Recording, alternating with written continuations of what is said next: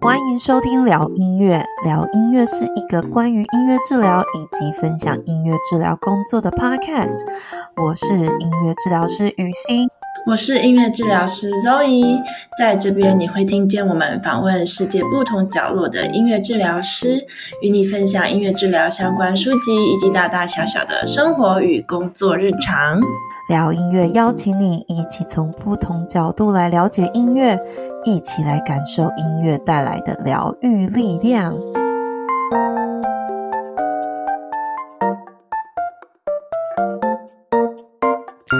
Hello，大家好，欢迎回到聊音乐，我是雨欣，欢迎大家来到我们第四集这个新单元呢、啊。新单元呢就叫做好书介绍这个单元。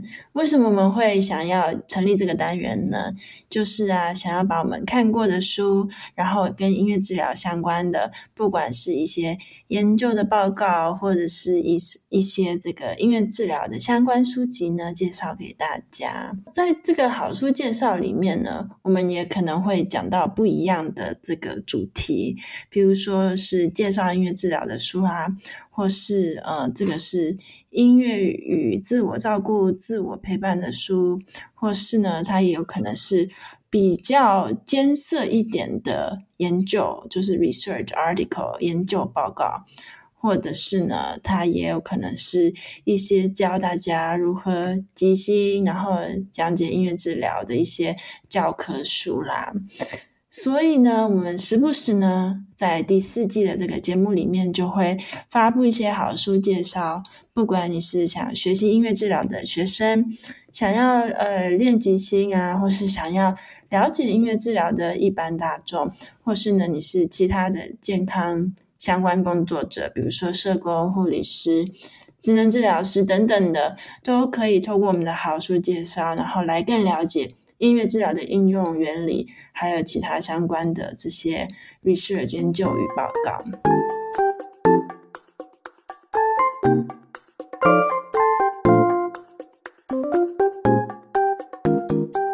那我们现在呢，就要来跟大家讲讲第一集的这个好书介绍呢。我们要当然是从我们的好朋友啦，那个佩佩教主廖佩琪。廖老师，然后还有李逸轩治疗师呢。二零二二年的年底啦，出了一本书，叫做《音乐好好聊》。这本书呢是由财经传讯这个出版社所出的书。那我本身啦，我是念电子版的，所以这本书，呃，当然大家如果有兴趣的话，可以，它有出实体书，然后有出。电子版的这样子，我觉得算是在台湾中文音乐治疗界的一本新书，然后想要来跟大家介绍这本书的两位作者来过我们节目，然后不晓得听众有没有听过他们的访谈，也许感觉到他们的 vibe 这样子，他们是两个怎么样的音乐治疗师？那我觉得其实读这本书对于我来讲。作者到底是怎样的人，其实就是非常重要，所以就想要先跟大家聊聊这个作者序。那如果大家还不认识的话，我们可以把之前访问过两位作者这个 podcast 放在 show note 里面。大家如果有兴趣，再回去听听那几集访谈，就可以更加的认识这两位作者。好，所以呢，我手上呢就有《音乐好好聊》这一本书。黄色的书皮封面呢，其实就是就是一个女生，然后她戴着耳机在听音乐这样子。那上面的副标呢，就写说，从新生儿到失智老人，从情绪问题到重大疾病的有效解方。如果你想要知道怎么样选择适合的音乐，然后你有压力、焦虑、忧郁、失眠等问题，这本书呢就是会提供你一些音乐的范例清单，然后一些活动的指引，这样子哇，听起来真是非常实用的一本书。我觉得这个描述真的是会让人家很想买诶。我觉得你很，你很幸福，你。可以拿到真的书啦。我是看电子版的。按、啊、你把第一面打开也是第一面，这个封面是这样写咩？对啦，文字是一样，但是我觉得好像没有一种。手握着纸的感觉，哦、我就没有握到喜欢拿着书的那种感觉。Okay, 它上面写的其实很长，就是我平常也会被问到的一些问题，或者说对于音乐治疗的一些疑问啦。我要怎么样选歌？我要怎么样选音乐呢？音乐治疗师你。你都怎么做呢？你的答案是什么？这样以这种 frequent Q and A 里面，应该是前三名的问题。就这本书这个这个内容设计的方向是，这应该蛮切中大家想要知道的。这个目录啦，目录到底安排了一些什么？目录分成呃，主要分成两个部分，Part One 跟 Part Two。呃，Part One 的部分就是音乐治疗的理论跟简介，那 Part Two 的话就是。啊，标题就下如何用音乐来陪伴自己。那在序呢，其实这边我就想要先分享廖佩琪老师，我觉得我是蛮蛮喜欢的，就是他对于音乐治疗跟音乐的这种开放态度，就在他的这个序里面可以看得到。他其实第一句就这样写，他说。对于音乐，相信大家都有自己的一套见解。从不同的角度看世界，总是会出现其他火花。音乐也是一样的道理。音乐在生活中的角色可以有很多种。这本书里想跟大家分享的，虽然不是我们工作时的全貌，但也是我们平时工作及在生活中的一些经验。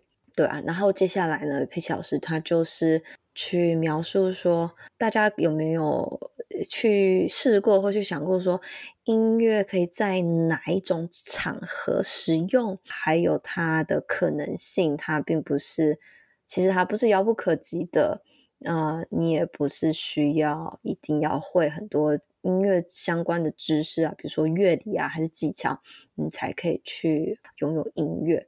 这本书其实可能就是围绕着这样子的这个音乐的各种用法啊，然后他就写到说，希望这本书呢就是一个一本音乐使用说明书，然后跟大家分享他们经验过的这个音乐，应该说音乐与疗愈吧，我会这样子会这样去解读。我觉得廖老师在这边写那个文字真的很深刻。就是我完全可以同理到那个他写这本书这种感觉，就是看他的序，我也觉得说，哎，我其实很欣赏这样有这样子特质的音乐治疗师。就是我觉得音乐治疗师虽然对你有一些音乐治疗的理论技巧，可是更重要是你有没有一个很开放的心胸。开放的心胸其实就是对于音乐的。使用的可能性，或者是说音乐治疗师的角色的可能性，我觉得这个都需要去拿捏，或者是去很有弹性的去去使用，不然你可能就会觉得说音乐治疗应该只有一个公式，就音乐治疗师只有一种一种功能或等等。对，如果你可以以不同角度去看音乐，就代表说，哎，你其实是具备了这样子的一个开放的心胸。那真诚当然也很重要，就是如果关系里面一定要真诚嘛，对不对？好的关系啦，这样。嗯、那那可能是跟佩佩教主互动的过程，有觉察到他是一个真诚的人。那骤雨，你要不要分享一下林一轩老师的的想法？一轩老师他的是，其实呃，一轩老师他本身呢。除了是音乐治疗师以外，他也是智商心理师。所以我在看这个序的这个内容里面呢，我就觉得这个好像是比较是一个智商心理师，然后使用音乐来帮助人的这个角度来写这个书的内容。嗯，那其实他在序里面呢，他有讲到自己写作的时候的想法呀。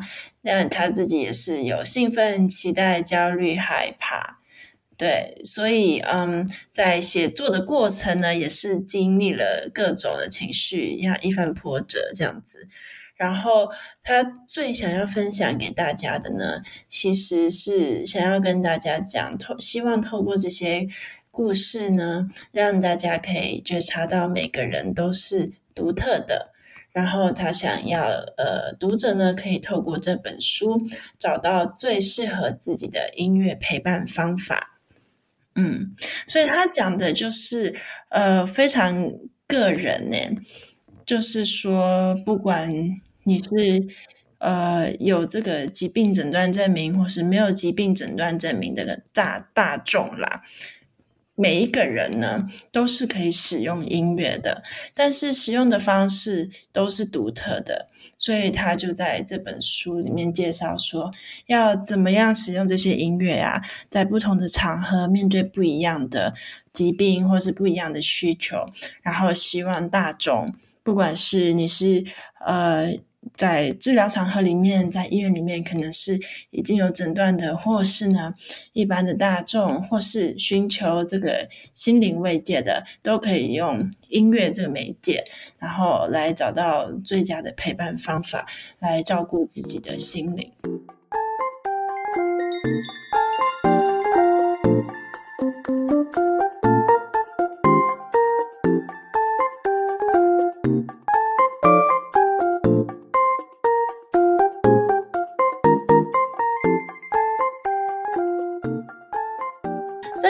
里面呢，它的大标题叫做“音乐治疗的理论与简介”。那在 Part One 这个大标题里面呢，它又分成了两个小标题，Chapter One 还有 Chapter Two。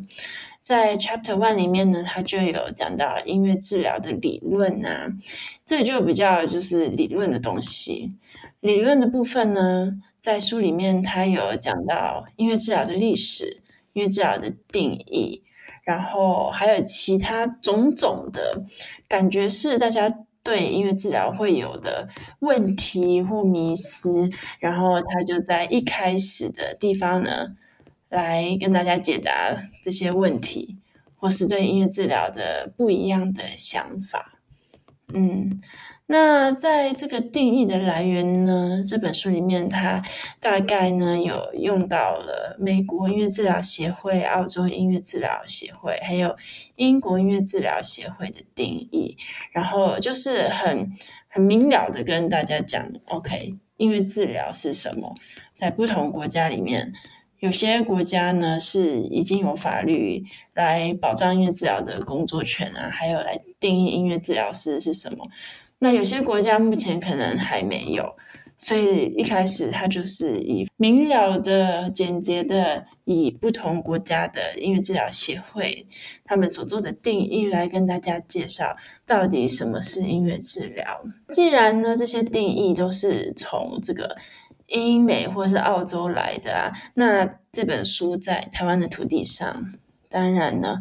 也有可能会因为这个风俗民情、语言文化，还有各种其他的历历史因素而来做改变，所以他在这个第一章的第一节里面也有讲到呢，音乐治疗是因应风俗民情、文化背景来做不一样的改变。那下一点他提到的就是说，真的有音乐处方签吗？我觉得这个对我身为音乐治疗疗师来讲啊，这个是一个好重要的问题哦。那大家如果对这个有兴趣的话，就赶快要翻书来看看呀。真的有音乐处方签吗？请大家去看看这本书，就知道这个廖老师还有李怡轩老师他们对于这个问题的回答会是什么喽。然后接下来呢，在这章里面，他们也有讲到音乐治疗与音乐教育的差异。那我觉得这个好像，这跟我们之前前几集有有一集 podcast，我们也试图的有找一个音乐教育家来讲过，对不对？就会稍微比较一下什么是音乐治疗，什么是音乐教育。那当然，在这本书里面呢。廖老师跟李怡轩老师，他们也是用文字，然后非常简单明了，然后让一般大众就可以了解的语言，来跟大家讲讲音乐治疗与音乐教育的差异。接下来啊，他就有讲到哦，音乐治疗的学派。是啊，那这个学派有时候我自己觉得啦，学派不同的派别，不同的这个哲学思想。的想法呀，是一个好抽象的东西哦。就是如果是一般嗯没有学过音乐治疗的人的话，会觉得天哪，这个好多派好像会搞得有点头昏脑胀，不知道什么派到底是什么的样子。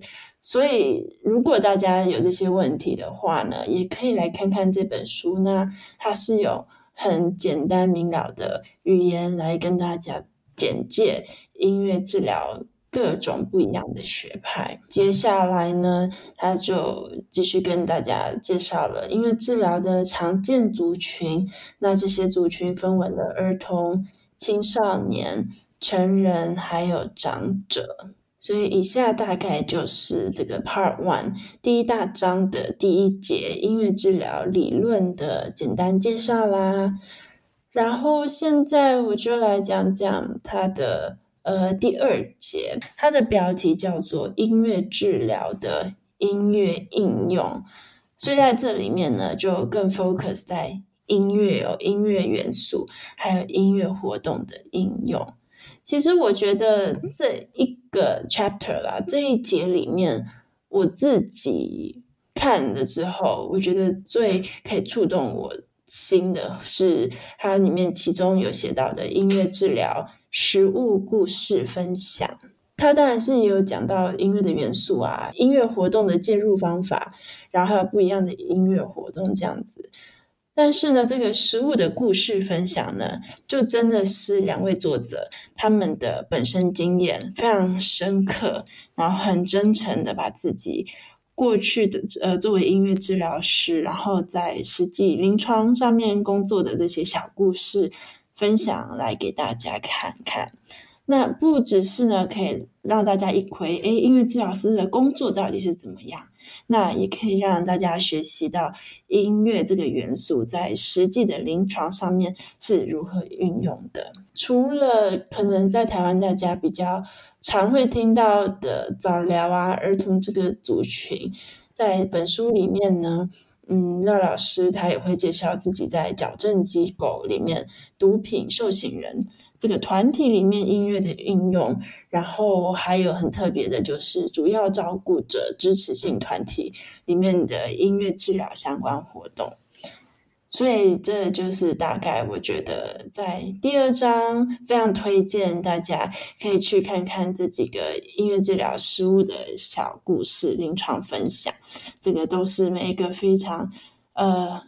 真诚啦，非常实际、很临床的故事，可以让大家看看音乐治疗师的呃生活，音音乐治疗师的工作概况，还有如何使用音乐在这些不一样的人们身上。好，那谢谢 Zoe 的分享。这一本书音乐好好聊的分享会分成上下两集，那绝对是要把下集听到最后，因为我们在最后结束会跟大家说说我们怎么来抽这本书啊。因为廖老师、佩老师跟英轩老师非常的。